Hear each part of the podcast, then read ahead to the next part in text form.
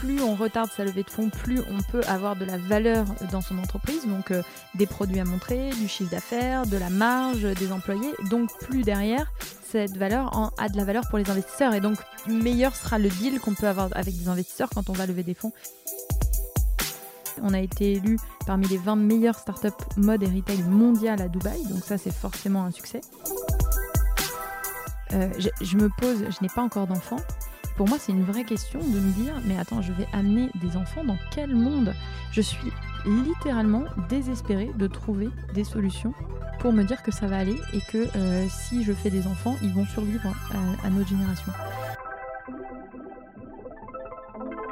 Bienvenue dans votre Learning Expedition, le podcast qui accélère vos transformations. Tel un voyage apprenant, nous allons découvrir ensemble des histoires d'entreprise, des leaders inspirants, des hommes et des femmes précurseurs ou tout simplement passionnés dans leur domaine. S'inspirer des meilleures pratiques va assurément accélérer vos transformations, et comme il n'est pas toujours nécessaire d'aller bien loin pour trouver des pépites, les Hauts-de-France sont mon terrain de jeu. Je m'appelle Laurent Stock et je vous souhaite la bienvenue dans votre Learning Expedition un peu spéciale, je vous l'accorde. Bonjour à toutes et à tous, j'espère que vous allez bien. Euh, Aujourd'hui, je suis avec euh, Pauline, Pauline Guéné, la cofondatrice d'une startup franco-anglaise, Induo. Salut Pauline. Bonjour Laurent. Bon, euh, ça va. Très bien. On est au cœur de Roubaix. Tour- On est où là? Roubaix ou Tourcoing? On est en code postal Tourcoing, mais vraiment juste à côté de Roubaix. Ouais, juste à côté de Roubaix. Alors, je disais euh, startup franco-anglaise. euh, pour, pourquoi finalement franco-anglaise? T'as as démarré en Angleterre, t'es- t'as démarré en France? Alors, on a démarré en France. euh, donc, mon associé est euh, de- originaire de Nancy. Ouais. Moi, je suis bretonne et on est venu ici pour euh, l'industrie textile, pour le secteur, euh, l'attractivité de la région. Et en particulier, on a commencé en étant incubé dans les locaux où on se trouve actuellement, au Centre européen des textiles innovants, où euh, aujourd'hui on a notre siège. Donc euh, vraiment, on a commencé ici et, et on est euh, toujours encore aujourd'hui ici. Et après, on est allé en Angleterre pour deux raisons. Euh, la première, c'est déjà on y allait avant le Brexit Euh, pour faire des incubateurs. Donc on était notamment dans un incubateur qui s'appelait True Start et dans un autre qui s'appelait le Mass Challenge euh, pour essayer de trouver donc des investisseurs, des clients. Et puis la deuxième raison était complètement personnelle. Mon, mon associé en fait a sa femme qui travaille en finance à Londres. Donc Ça se euh, refuse c'était, pas. euh, C'est ça.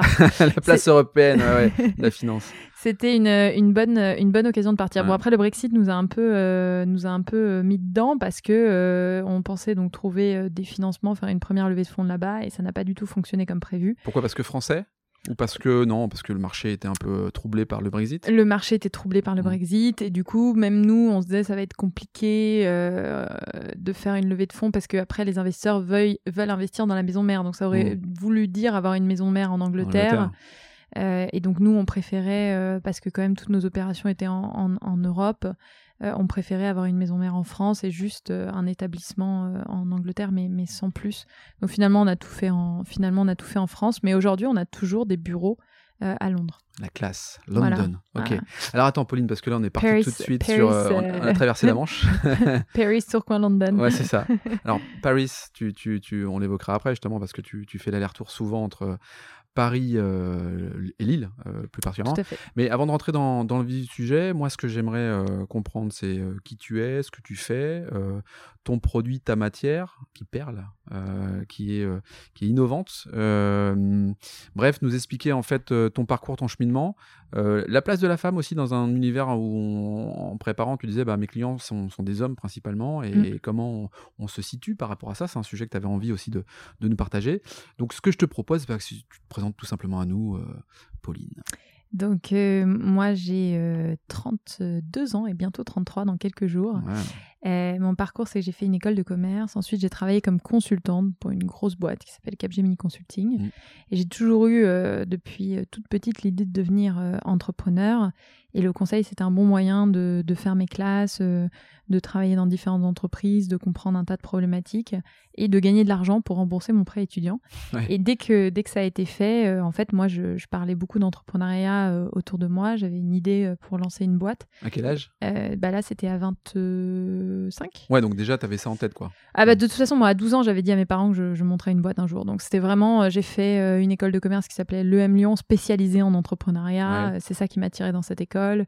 Et derrière, c'était vraiment, je fais du conseil pour rembourser mes dettes, mais pour me préparer à devenir entrepreneur. Et d'ailleurs, c'est ce que font beaucoup de gens. C'est-à-dire que quand j'étais en conseil, à peu près un quart des gens parlaient du, du, moment où ils allaient créer une boîte. Mmh. Et je dirais qu'à peu près la moitié le faisait pour de vrai. Donc il y en a où ça restait des belles paroles, mais il y en a quand même beaucoup qui partaient créer une boîte ou, ou, rejoindre une start-up vraiment qui en était à ses prémices. Et c'est justement en parlant à des collègues que j'ai rencontré mon associé, Sébastien François, et euh, donc moi j'avais une idée qui était complètement différente de, création de boîte dans le mariage. Et lui il m'a dit non non mais moi j'ai un, truc dans le textile là. Euh, est-ce que tu veux pas Je sais que tu es passionné de mode. Mmh. Est-ce que tu veux pas me rejoindre sur mon idée? Et c'est comme ça que c'est comme ça qu'on a commencé. Ah oui donc du coup euh, finalement deux, deux bah, pas deux idées opposées euh, dans le mariage, dans l'événementiel, dans le mariage, dans la tenue, dans ouais, l'organisation du mariage. Ah oui, donc un peu mm. quand même opposé. Ouais. et puis finalement la, la, capacité à se dire tiens il y a un marché. Euh, tu parlais tout à l'heure des, euh, des 50% qui faisaient ça pour, pour, pour, pour la blague. Euh... Ou, ou, qui n'ont pas trouvé l'occasion. Si ça se trouve, euh, si j'avais pas rencontré, euh, moi à l'époque, donc j'avais d'autres associés en tête pour la boîte sur le mariage, et mmh. puis en fait, ils me disaient tout le temps ah non, un peu plus tard, un peu plus tard. Et ça se trouve, j'aurais fait aussi partie de ces gens qui, qui, ont du mal à passer à l'action. Je pense que le fait que j'ai rencontré Sébastien, ça a été un bon, un, bon déclencheur. Ouais. Et alors comment il te, comment il arrive à te convaincre finalement que dans le textile, il y a un business intéressant à faire et innovant parce qu'en en fait, on, parle aussi d'innovation dans le textile là pour le coup. Hein. Oui, tout à fait. Donc euh, pour euh, peut-être oui pour situer, on va arrêter le, suspense. Donc, nous, on fait un tissu en 100% coton, donc c'est euh, vraiment une matière complètement naturelle mmh. et on a développé une technologie qui permet euh, d'avoir euh, un tissu qui est déperlant et respirant. Donc mmh. déperlant, ça veut dire que si vous balancez n'importe quoi de liquide dessus, de l'eau, du vin, du café, ça va tout simplement glisser sur le tissu, donc ça va pas euh, laisser de taches. Mmh. et puis respirant, parce que à l'inverse, les gaz passent très bien, donc on va évacuer la transpiration sous mmh. forme de vapeur d'eau et on va pas avoir d'auréole, de mauvaises odeurs. Ça va éviter le développement des bactéries, parce que pas d'eau, euh, pas, de, pas de bactéries qui se développent. Pas d'eau, pas de bactéries. Pas d'eau, pas de bactéries. pas de bras, pas de chocolat. Pas de bras, pas de chocolat. La notion de gaz, tout de suite. pas de palais, pas de palais. T'imagines le truc et tu dis ah ouais, ok, c'est moins sexy. Non, non, mais en tout cas, ça marche très bien. mais ça marche très bien. Non, mais il y, y, a une fonctionnalité hyper intéressante. Exactement, il y a une fonctionnalité hyper intéressante. Et aujourd'hui, euh, au-delà de ce premier produit qu'on a lancé euh, fin 2016, euh, après euh, donc deux ans et demi de recherche et développement euh, et un brevet de posé, aujourd'hui on, on, en est là à poser notre sixième brevet puisque on continue à développer des technologies qui sont pas forcément toutes commercialisées encore. mais on continue à développer des nouvelles technologies et notamment aujourd'hui du recyclage puisque tout le but de ce qu'on fait c'est à la fois d'être innovant donc de fonctionnaliser les mmh. textiles mais aussi d'être plus écologique euh, et notamment de penser à la fin de vie des textiles une fois qu'on les a utilisés. Bon, euh, avant de nous chanter une chanson, parce que tu me disais, ah, je chanterai bien une chanson après, on verra ça après. Euh, on va revenir un peu en arrière quand même. les, premiers, les premiers moments, les premiers temps où tu. ton Sébastien. Avec Sébastien, où tu te dis, bah tiens, ok, go, on y va, on, on développe ensemble une, une activité. C'est quoi Déjà, il a ça en tête, cette, ce tissu innovant, déperlant ou, ou pas? Et, et, comment vous faites pour bah, créer le premier tissu? Tu me parlais d'un sixième brevet. J'imagine donc du coup que c'est un produit unique, c'est une innovation unique. ça n'existe pas euh, all over the world, ce truc-là? Non, euh, donc euh, forcément, qui dit brevet dit unique, puisqu'en fait, le concept du brevet, c'est participer à la connaissance universelle en, mmh. disant ce qu'on fait et en échange, on nous donne une exclusivité dessus. Une protection, quoi. Voilà, une protection. Donc si vous essayez de faire breveter quelque chose qui existe déjà ou qui est déjà pratiqué, on va vous dire, bah non, c'est pas possible parce que vous n'ajoutez pas la connaissance universelle. Mmh. Donc oui, qui dit brevet dit unique, en effet. Euh, et donc l'idée de départ, c'était pas tout à fait de faire un tissu. Euh, l'idée de départ, c'était de dire voilà, aujourd'hui les vêtements euh, en sport, il y a des choses formidables, mmh. justement de gestion de la transpiration et ainsi de suite. Mais le vêtement de tous les jours, lui, il n'avait pas du tout évolué.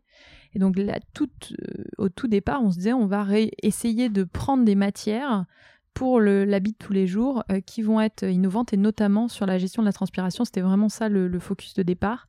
Et c'est en ne réussissant pas à trouver des matières pour faire notre potentielle collection qu'on a été amené à les développer nous-mêmes. Et ce faisant, on a eu quand même une chance, hein, on va le dire, de trouver une, technologie unique. Euh, dans la recherche, il y a toujours aussi une part de, chance qu'on a été capable de breveter et euh, derrière qu'on a été capable de, mettre sur le marché. Ça veut dire que quand tu, quand tu crées euh, cette chance, parce que la chance ça se provoque évidemment, tu vas à la rencontre quoi, de, de, de chercheurs, de, de techniciens, d'ingénieurs à qui tu donnes un cahier d'échange en disant je veux que ça perle, je veux que les gaz s'évacuent, je veux tout ça, et ils disent bah ok, on te fait ça.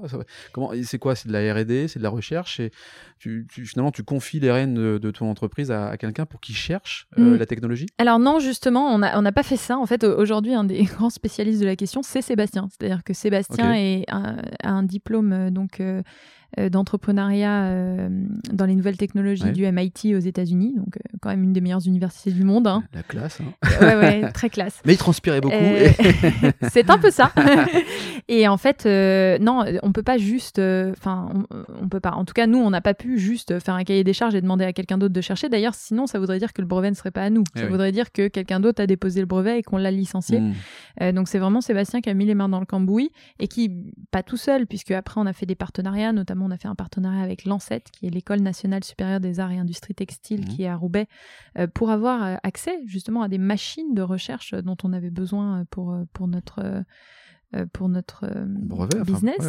Mais en tout cas, ouais, ouais c'est vraiment, c'est vraiment Sébastien qui a mis des mains dans le cambouis. Quelle année vous créez? On a donc on a commencé, on était incubé ici au Centre européen des textiles innovants début 2014 mmh. et donc on a déposé les statuts de la boîte début 2016 euh, et on a commencé la commercialisation fin 2016. Comment tu vis financièrement entre euh, ce moment où tu, tu dis euh, là on y va. Et puis euh, là il y a les factures qui me rattrapent. Faut, faut quand même vivre. Ouais. Bah il y a eu plusieurs choses. Bon déjà il y a un truc merveilleux en France qui est quand même la plus grosse aide à l'entrepreneuriat qui s'appelle le chômage. Le chômage ouais c'est ça.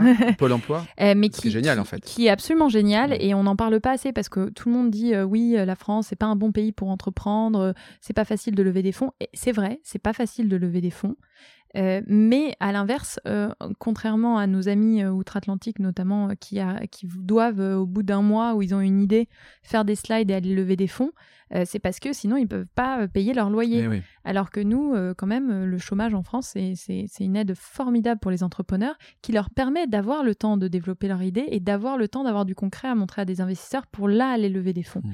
Et la différence quand même par rapport à outre-Atlantique, c'est que quand on lève des fonds plus tard, bah, ça veut dire que notre boîte, elle nous appartient plus longtemps. Eh et que au moment où on lève des fonds, et eh ben on va être propriétaire de, de sa boîte en termes d'equity mmh. euh, plus fortement. Parce que quand déjà on a lâché 30% sur euh, des idées sur un slide et que derrière il faut de l'argent pour développer une première prod et qu'on relâche 30%, bah déjà on n'est plus majoritaire à son capital. Mmh. Là où en France on va avoir beaucoup de temps pour euh, le faire. Donc donc grâce à, au chômage. Et puis après, c'est vraiment des, des, fonds personnels, en particulier euh, Sébastien a énormément euh, mis de sa poche hmm. pour euh, bah, payer les gens avec qui on bossait, payer la première prod. Et assez rapidement, donc pendant deux ans, en fait, on n'a vraiment pas eu d'argent. On a fait un crowdfunding hmm. sur Kickstarter. À l'époque, on est devenu le plus gros crowdfunding de vêtements parce que pour hommes. Ouais, parce que moi, un crowdfunding, c'est généralement 6 000, 10 000 euros. Tu vois, tu dis, bah, c'est pas avec ça qu'on arrive à, en fait, à basculer. T'es allé au-delà de ça Ouais, nous on, a, nous, on a fait 23 000 euros. Ouais, pas mal. Donc, qui, et, et on parle de, de ça en 2000, euh, mmh. début 2016, enfin fin 2015. Puisque, non, c'était fin 2015, puisque c'était novembre au moment des attentats, malheureusement, euh, du Bataclan. Donc, c'était un peu gênant pour relancer les gens. En fait, ah, euh, vous, savez, dans l'actualité, il y a des tas de gens qui sont morts, mais est-ce que vous pourriez donner 5 euros pour notre eh crowdfunding eh Donc, non, c'était en novembre 2015 où on a fait ce crowdfunding-là sur euh, en l'espace d'un mois. Et donc, euh, à l'époque, c'était encore tout petit les crowdfunding. Donc, on a eu 23 000 euros. Et mine de rien, ça nous a permis de financer euh, la première production de, de tissus.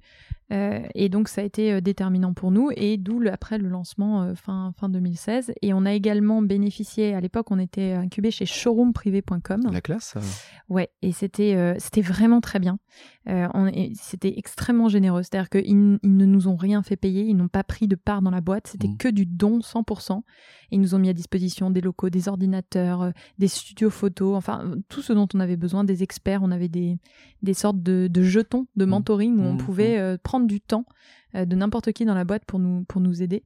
Et en particulier, donc grâce à eux, on a pris du temps du directeur financier à l'époque et du directeur juridique qui nous ont fait tous nos contrats et, et, qui nous ont aidés également à aller euh, décrocher un prêt auprès de la Société Générale. Top. Donc c'était euh, ouais ouais c'était vraiment super et donc euh, une petite start-up qui où la logique aurait été qu'on fasse une levée de fonds à ce moment-là. Ben, on a pu encore développer la boîte avant d'aller lever des fonds.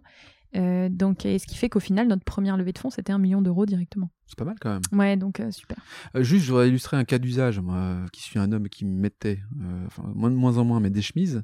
Euh, C'est notre problème actuel. bah ouais. Non, mais le Covid fait que les gens mettent de moins en Moi, moins de chemises. moins en moins de chemises. Et puis ils peuvent plus se marier. Euh, Ils peuvent plus se marier. non, mais t'as vu une chute là? Enfin, je veux dire, c'est. Ah oui, oui, il y a ouais. une chute euh, énorme. Bah, 2020, ça allait encore parce qu'il y avait certaines commandes qui étaient engagées en ferme. Et puis, le premier confinement, même s'il a été très dur, personne ne pensait qu'il y en aurait d'autres. Donc, Ouais. les gens se sont quand même mis dans l'idée qu'ils allaient repasser commande. Et par contre, c'est euh, deuxième et troisième confinement où là, c'est, on commence à rentrer au bout d'un an et demi dans un changement d'habitude. et de, de et tenue. consommation. Et de, te- donc, du, C'est ça, de tenue. donc de tenue. Moi, et donc, exemple, euh, ça devient chemise- OK de se pointer en pull. Bah ouais, regarde, je suis en col roulé aujourd'hui. Moi, j'ai un peu chaud dans ton bureau, mais je- non, mais euh, les chemises. Alors, un, euh, les repasser, c'est chiant. C'est vrai. Et tu vois, euh, les chemises à c'est moi. hein. Donc, euh, du coup, c'est chiant.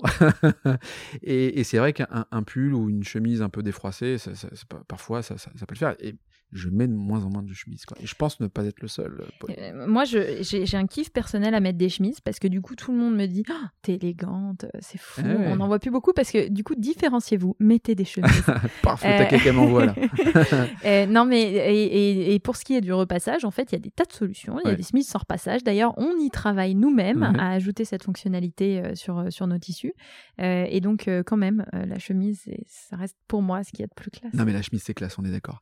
Non mais je voulais, en je voulais illustrer un cas d'usage en disant ça, c'est que le nombre de fois où tu as un rendez-vous l'après-midi, entre midi et deux, t'as un déj, t'as un truc qui tombe sur la chemise, tu dis ah merde, j'ai pas prévu d'autres chemises. Globalement, euh, ta chemise elle répond à ça quoi.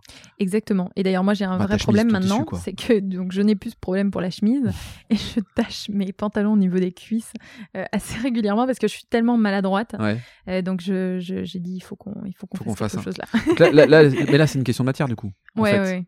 Donc la matière en fait tu l'as euh, travaillé pour le, le coton, la chemise, Voilà. et pour d'autres matières c'est en cours de, de réflexion. Exactement, c'est Ouais. en, en cours, c'est en cours. Alors quand tu parles de, de levée de fonds, euh, euh, donc plus on la retarde, mieux c'est en gros. Bah, en fait, Euh, plus on la retarde, dans le sens où, pour être très précis euh, sur le mieux c'est, Mm.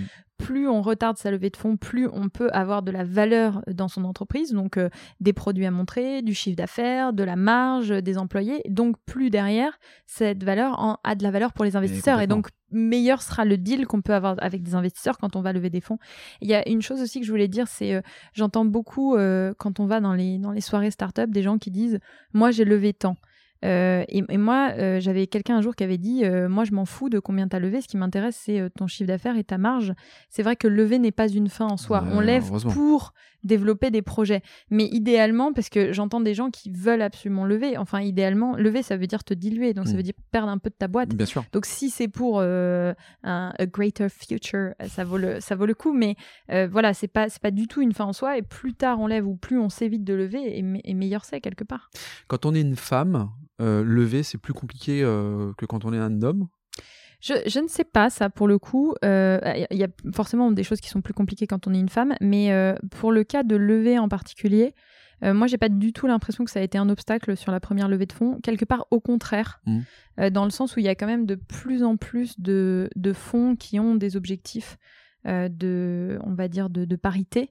Ouais. Euh, donc Ouais, je pense jeu, que le fait qu'il y ait un associé femme était plutôt, euh, plutôt un atout en l'occurrence. Mm. Alors, J'ai eu quelques petites réflexions euh, sexistes à droite à gauche Du sur le fait que bah, on m'a quand même dit qu'on pensait qu'une femme était moins capable de gérer une entreprise. Ça fait plaisir. On m'a dit qu'une femme était moins capable de prendre des risques qu'un homme.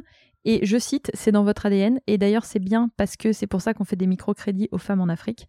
Ça m'a fait beaucoup rire parce que je me suis dit, mais je- What je- the fuck, et en fait, euh, c'était toute une conversation euh, où, où la personne m'a dit, mais du coup, enfin, c'est vrai que l'inconvénient, c'est que les hommes jouent au poker et boivent de l'alcool. Et euh, donc la conversation, elle allait très loin, très vite. euh, et du coup, je n'ai rien trouvé de mieux à dire que bah, je dois être un homme puisque je bois de l'alcool et je, et je joue au poker. Euh, donc je, peut-être que je mesure 1m80 aussi. C'est vrai que j'ai des grande, mains ouais. immenses. Je Wow. pense que peut-être j'ai des j'ai j'ai le gène, j'ai le chromosome X et Y et on ne me l'a pas dit.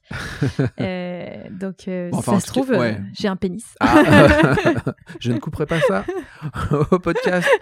C'est Pauline dans toute sa splendeur. Alors ju- justement, tu, m'as déstabilisé. que Non, donc est-ce que c'est est-ce que c'est mal d'être une femme pour lever des fonds? Non, je pense Non, que nous, ça a été plutôt un atout. Ouais, un atout. Alors, euh, tu disais tout à l'heure que euh, tu, tu fréquentais euh, beaucoup d'hommes professionnellement, Oui. évidemment. Euh, euh, donc, Personnellement aussi. personnellement aussi. Euh, co- comment J'aime les hommes. co- j'aime- T'aimes les hommes. Ce, ce podcast part en sucette. comment comment ça se passe euh, justement parce que tu habites à, à Paris, tu déménages, euh, enfin ton activité, le siège social de l'entreprise est ici, donc tu fais souvent l'aller-retour. Ouais. Euh, donc tu es, une femme chef d'entreprise qui euh, euh, fréquente euh, beaucoup euh, de clients, d'hommes chefs d'entreprise également. A priori, c'est comme ça que ça se passe dans ton milieu. Mm. Comment, comment tu gères aussi euh, le rapport avec euh, un dîner, euh, donc ton client avec euh, sa- son épouse euh, ou son mec en fait, et, et- et toi avec ton, ton mari, ton homme, comment, comment, comment tu gères ça euh, Comment ça se passe finalement? Et donc ju- jusqu'à présent, ouais, euh, jusqu'à présent, c'est beaucoup. Donc sur la question de, de parce qu'il y a deux questions en une. C'est ma Euh, sur la spécialité, ça, de question de- de questions. de, de le nord versus la région parisienne. Donc, Ouais. en, en effet, j'étais installée en région parisienne parce que moi, sur, euh, donc sur l'entreprise, mon associé s'occupe de tout ce que j'appelle l'amont, c'est-à-dire euh, recherche, euh, production, financement. Et moi, je m'occupe plutôt de l'aval, euh, logistique, euh, distribution, marketing, communication. Euh, D'où le fait qu'on se parle Eh aujourd'hui. oui. Euh, et euh, du coup, ce faisant, comme une bonne partie de mon travail, c'est de la distribution et qu'on exporte dans 25 pays, euh, c'est quand même beaucoup des avions et des trains. Donc, c'était plus pratique euh, d'être en région parisienne pour aller, euh, pour aller choper les transports. Et puis, il y a quand même beaucoup de clients mode qui sont Mm. aussi en région parisienne. Mm. Donc, jusqu'à présent, on avait un, un petit bureau, un petit showroom en région parisienne. Le Covid fait qu'on voit de moins en moins les clients.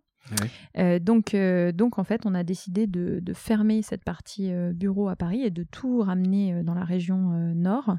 Et donc, moi, je faisais déjà les allers-retours et je vais les faire de plus en plus Mm. puisque je vais vraiment venir bosser ici à temps plein. Euh, et après, pour la question de euh, comment on fait quand on a beaucoup d'hommes en face de soi, alors là encore, ça peut être un avantage dans le sens où euh, bah, je, je détonne un peu dans le paysage. Alors justement, souvent. tu gères ta com ou pas là? Quand tu me parles là, Ouais. est-ce que c'est la Pauline qui gère sa com, son image et qui me sort un- qui me sort le mot pénis dans le podcast Mm. ou euh, t'es comme ça dans la vie, t'as pas de filtre Je j'ai pas de filtre, je sais pas gérer Ok. ma com. donc euh, donc euh, je n'ai pas de filtre. D'où le fait que je parle de Donc pénis. naturel. euh, Non, non, mais ça, ça. ça me va bien, moi j'a- j'adore. Enfin, au contraire, je préfère Non, je ça. suis un, un peu trop naturelle euh, parfois. Je sais pas. Euh, je sais pas, mais en tout cas, je sais pas faire autrement, donc euh, ce sera, ce le sera truc, toujours comme ça. Ouais, ouais, exactement. J'assume à, à 2000%. Euh, et donc, euh, pour ce qui est des, des, des clients, donc je détonne un peu dans le paysage. C'est c'est plutôt, voilà, encore une fois, il y en a certains qui vont avoir des, des réflexions sexistes.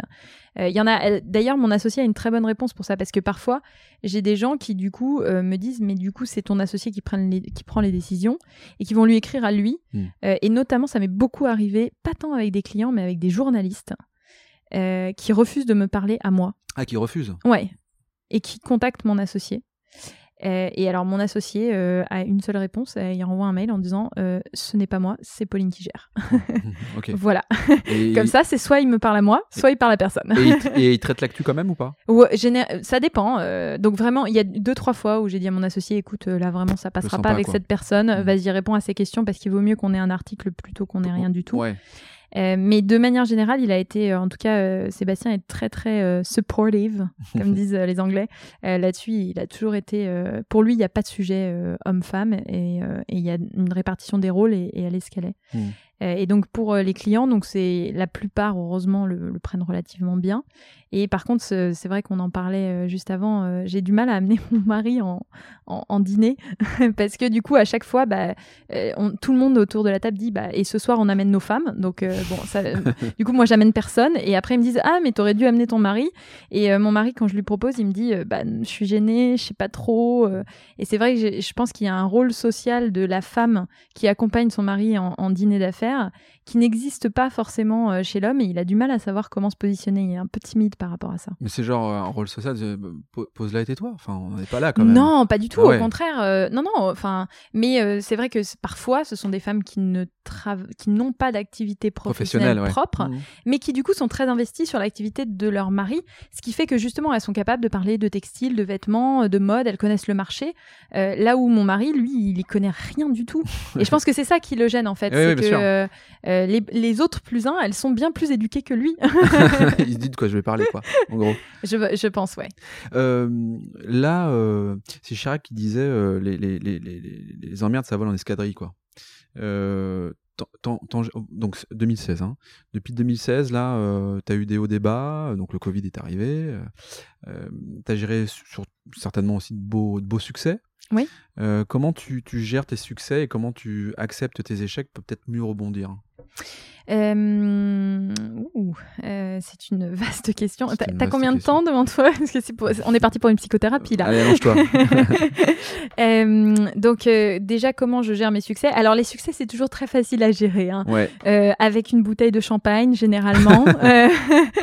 donc donc voilà, de l'alcool de manière générale. Et d'ailleurs, c'est aussi comme ça que je gère mes échecs avec de l'alcool. mais en plus grosse quantité. Exactement. Et souvent moins bon marché. Ouais, ouais, euh, par rapport à l'échec. Euh, donc, euh, trêve de plaisanterie. Donc, les succès, ça se gère assez facilement et, en fait, ça donne de la communication. Mm. voilà. donc, on, communique en particulier dans la presse sur nos succès. et donc, pour citer les succès, donc le lancement de notre, de notre premier produit a été forcément un succès. Aujourd'hui, on le vend dans 25 pays, donc c'est un succès. Mm. On a été élu meilleure start-up euh, tout secteur confondu en 2019 par la CCI, donc c'est forcément un succès. On a été élu parmi les 20 meilleures startups mode et retail mondiales à Dubaï, donc ça c'est forcément un succès. Voilà. Euh, et aujourd'hui, on a un chiffre d'affaires qui est, euh, bah, à part cette année, qui était en, augmentation constante.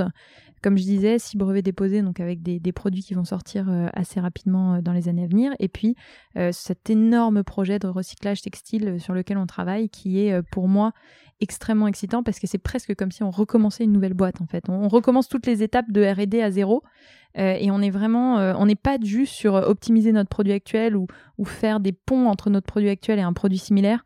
On est vraiment en train de, de réinventer euh, la poudre de zéro. Euh, et ça, c'est pour, euh, pour moi absolument passionnant. Donc tout ça, c'est des succès, pardon. on reviendra après il y a eu des échecs. Ouais. Et les échecs, euh, bah, typiquement, après la levée de fonds, il y avait un certain nombre de projets de développement qu'on avait dans le viseur, notamment ouvrir des entrepôts de stockage à Hong Kong, ce qu'on a fait. Et en fait, ça a été un échec parce qu'on n'avait pas les volumes suffisants d'exportation euh, vers l'Asie euh, pour justifier le coût de ces entrepôts. on voulait recruter une personne au commercial expérimenté pour nous ouvrir son carnet d'adresses et on n'a pas recruté la bonne personne. Ça a mmh. été un énorme échec. Mmh. perte de temps, d'énergie, remise en question. D'argent aussi, perte de clients, parce mmh. que ça, nous a fâchés avec certains clients. Enfin, ça a été vraiment terrible. Et puis derrière, un licenciement pas joli. Enfin, ça, a été, ça a été très, très difficile. Euh, donc, euh, donc ça, euh, clairement, échec. donc, et en fait, chacun de ces échecs, il faut il faut accepter que ça fait partie de la courbe d'apprentissage de, de l'entrepreneuriat et que bah, derrière, on a aussi tous ces, tous ces succès qui, qui, compensent. Et je pense que ce qui est plus dur, c'est cette tension permanente de se dire cet échec peut faire mourir la boîte, en fait. Euh, de se dire euh, est-ce que ça va être le coup de grâce ou pas? Parce que mm. quand on est une startup, on est toujours dans un état perpétuel de fragilité parce que les succès demandent du cash et les échecs en prennent aussi. Donc euh, on a forcément toujours ce truc de ah, est-ce que le compte en banque va passer en négatif et ça va être fini? Donc c'est plutôt ça. Et en fait, bah, je pense que c'est on devient de plus en plus insensible en fait. Ah on est de plus en plus détendu parce que tu manques de mourir une fois, tu survis, puis une deuxième fois, puis tu survis, puis une troisième fois, puis tu survis. Donc au bout d'un moment, tu te dis vaille que vaille. Très dur pour moi au tout début, c'était la quantité de travail. Parce que je me disais, euh, tu pourras jamais te pardonner si tu n'as pas suffisamment bossé et qu'après tu échoues.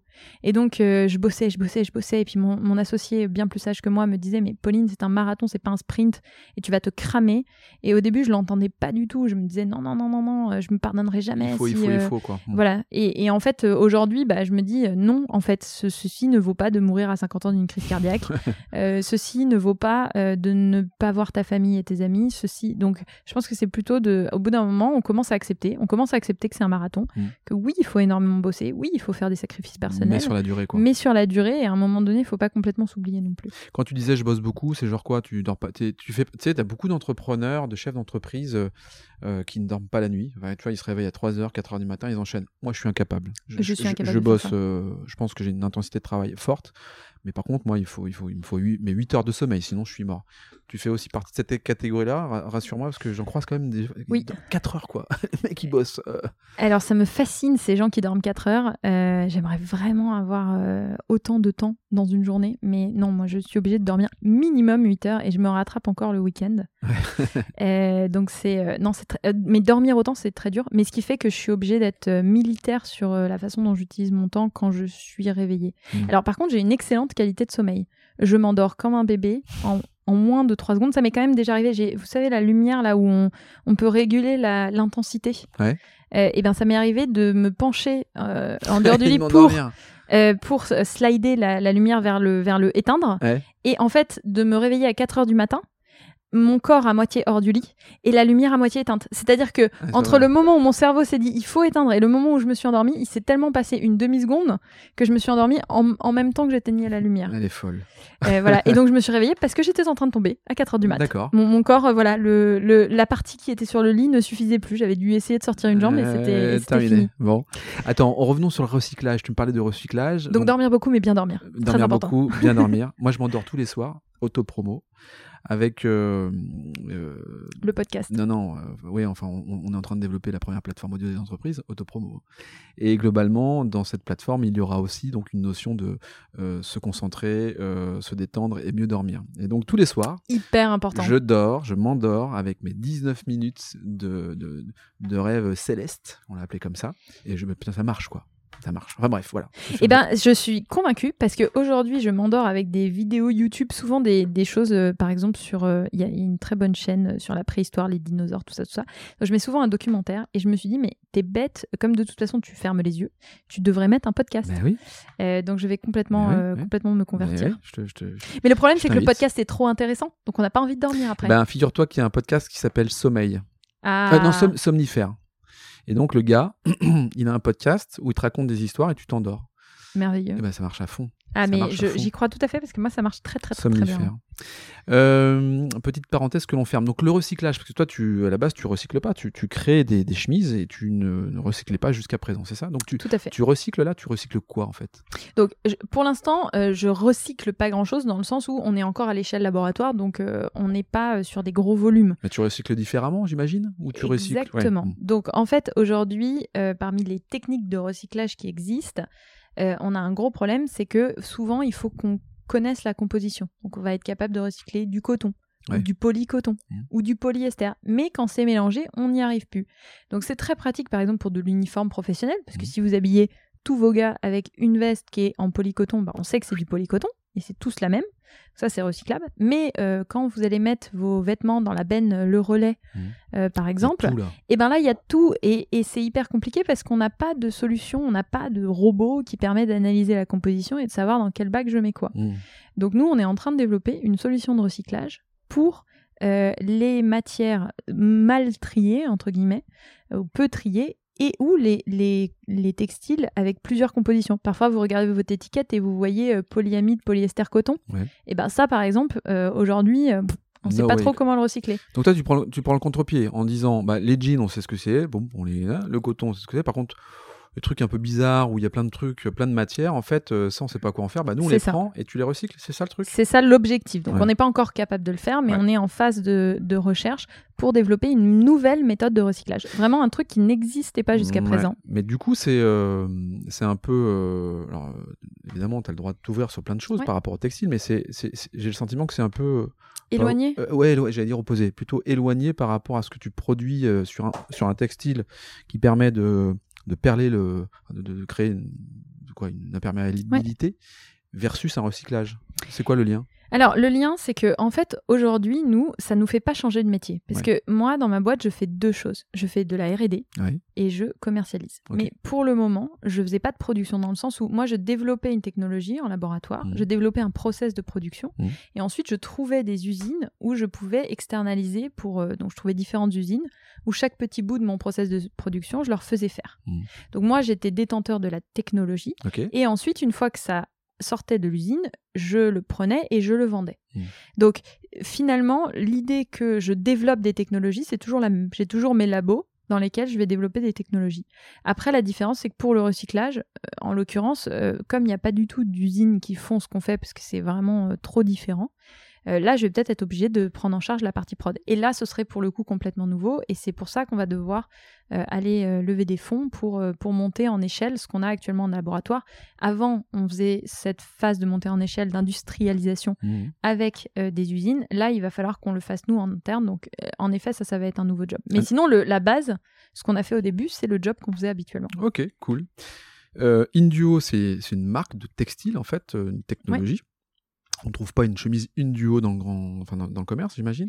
Si. on trouve, ouais. Alors du coup, parce que en fait, euh, c'est une marque, c'est un produit fini, c'est quelque chose que tu fournis à des distributeurs, à des manufacturiers?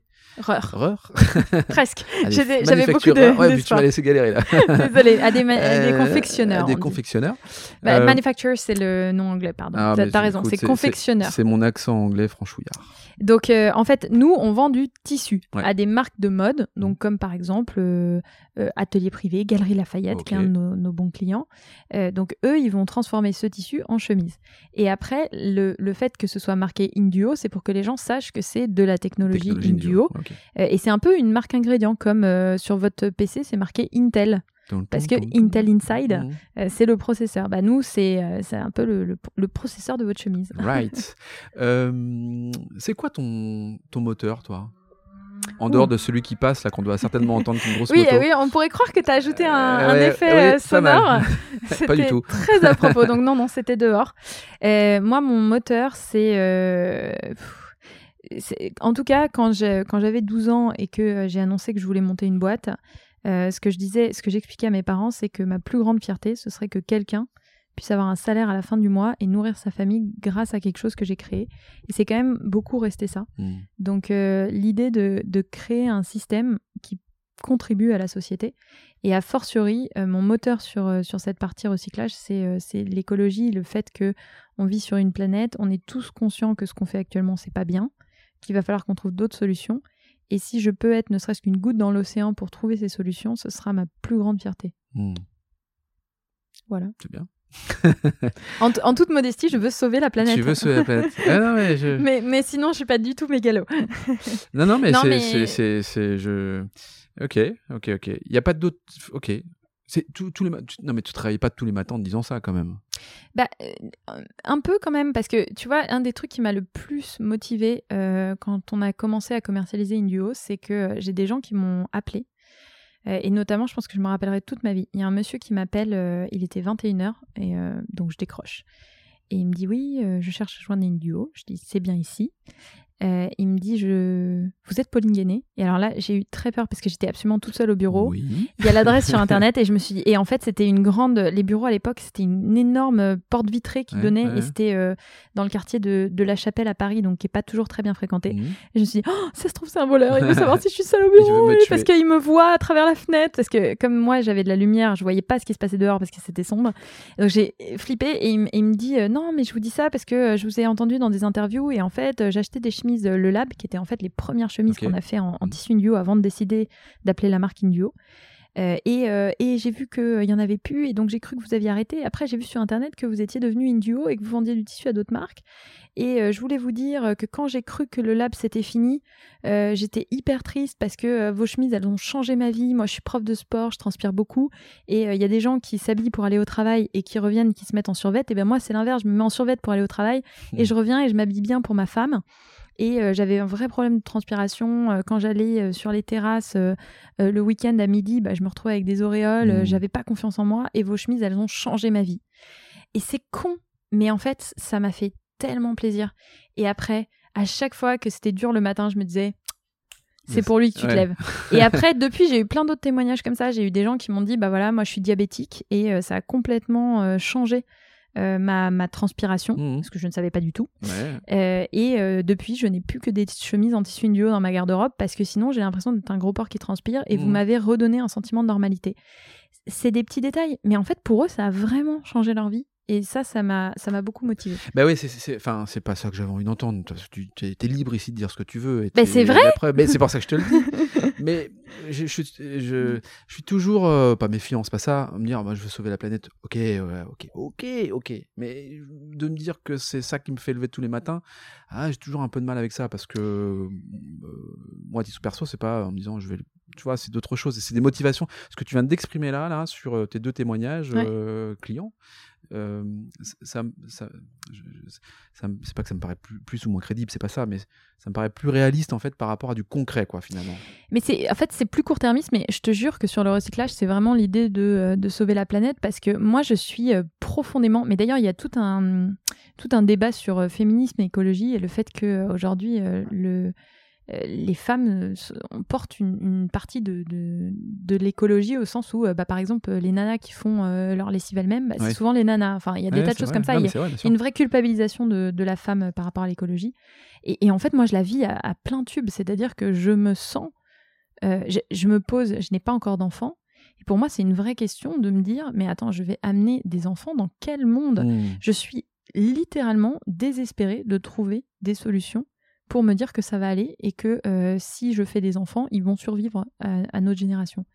Euh, moi, je, moi je, je- je suis vraiment en panique. Donc, euh, pour moi, l'écologie, c'est un problème court terme. Et je te jure que quand je me lève le matin et que je suis très fatiguée, l'idée que je vais travailler sur Green Cause et peut-être, peut-être offrir un meilleur ouais. avenir, c'est une très forte motivation pour moi, bien équivalente à ce que ces messieurs, parce que c'est beaucoup des messieurs, nos clients, Ouais. euh, m'ont donné comme motivation.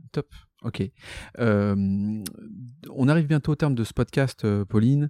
Euh, deux conseils. Souvent, je dis deux erreurs. Des erreurs à éviter, parce qu'on fait tous des erreurs.